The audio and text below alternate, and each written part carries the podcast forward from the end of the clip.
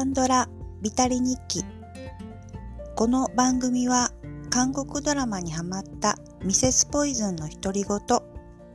記録のための日記のような番組です。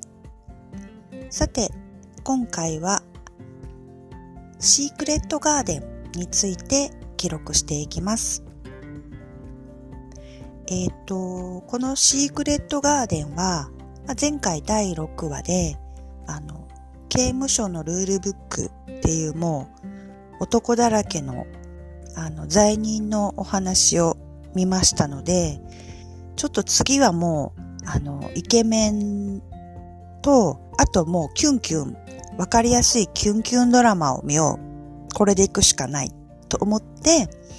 えっ、ー、と、ヒョンビン様のドラマを検索しますと、このまあ、シークレットガーデンが出てきまして、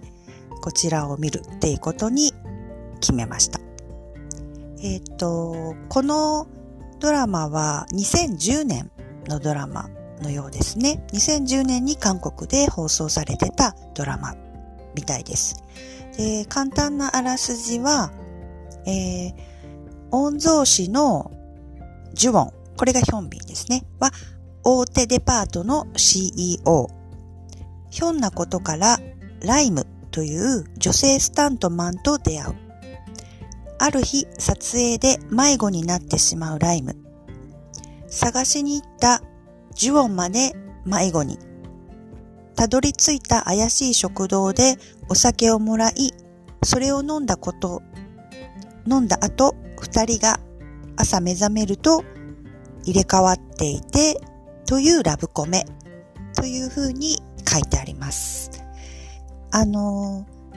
まあ、あるあるですよね。あるあるというか、あの、男女入れ替えのやつは、まあ、王道じゃないでしょうか。コメディ、ラブコメの王道で、でもやっぱり、あの、日本でも転校生とか、あの、いろいろ入れ替えってあると思うんですけど、韓国の人もやっぱり楽しいんですよね。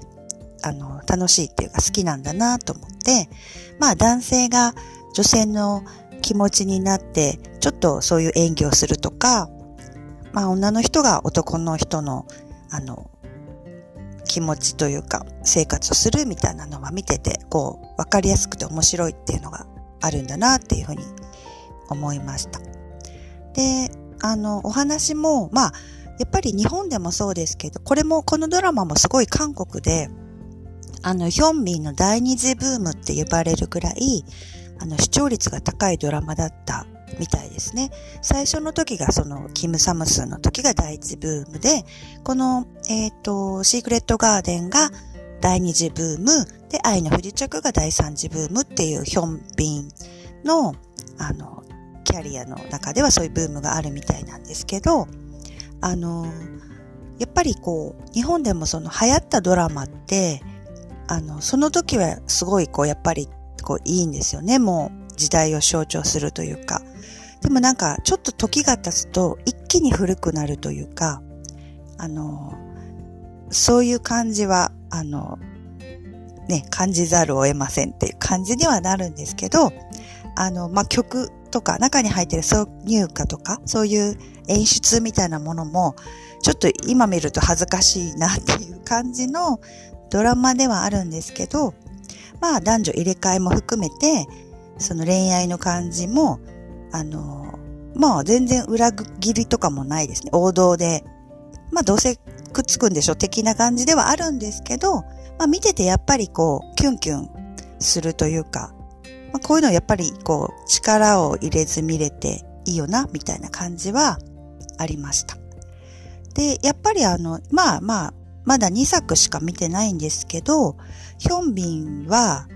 お金持ちで、ちょっとツンデレキャラみたいなのがもうお箱というか、あの、決まりなのかなっていうような、あの、印象はありました。まあそこが格好よくもあるんですけど、あの、ちょっと違うキャラのヒョンビンも見たいなっていうふうに、ちょっと思った、えー、とドラマではありました。でもなんかそのドラマで、あの、カプチーノを飲んで、泡が唇について、その、それをこう、ちょっとキスで泡を取るみたいな、カプチーノキスみたいなのがこう流行ったりとかしたみたいなんですね、韓国で。なんかまあそういうのとかも絵になるし、やっぱりこう、綺麗な俳優さんと、そのライムっていう女性も、あの、ショートカットでボーイッシュな女性なんですけど、ハ・ジウォンっていう、その有名な女優さんとの共演っていうことでも、あの、当時話題になって人気があったドラマのようでした。でも次はちょっとなんか違うヒョンビを見たいなって思ったドラマの感想でした。えー、っと、今回は第7話、シークレットガーデンについて記録していきました。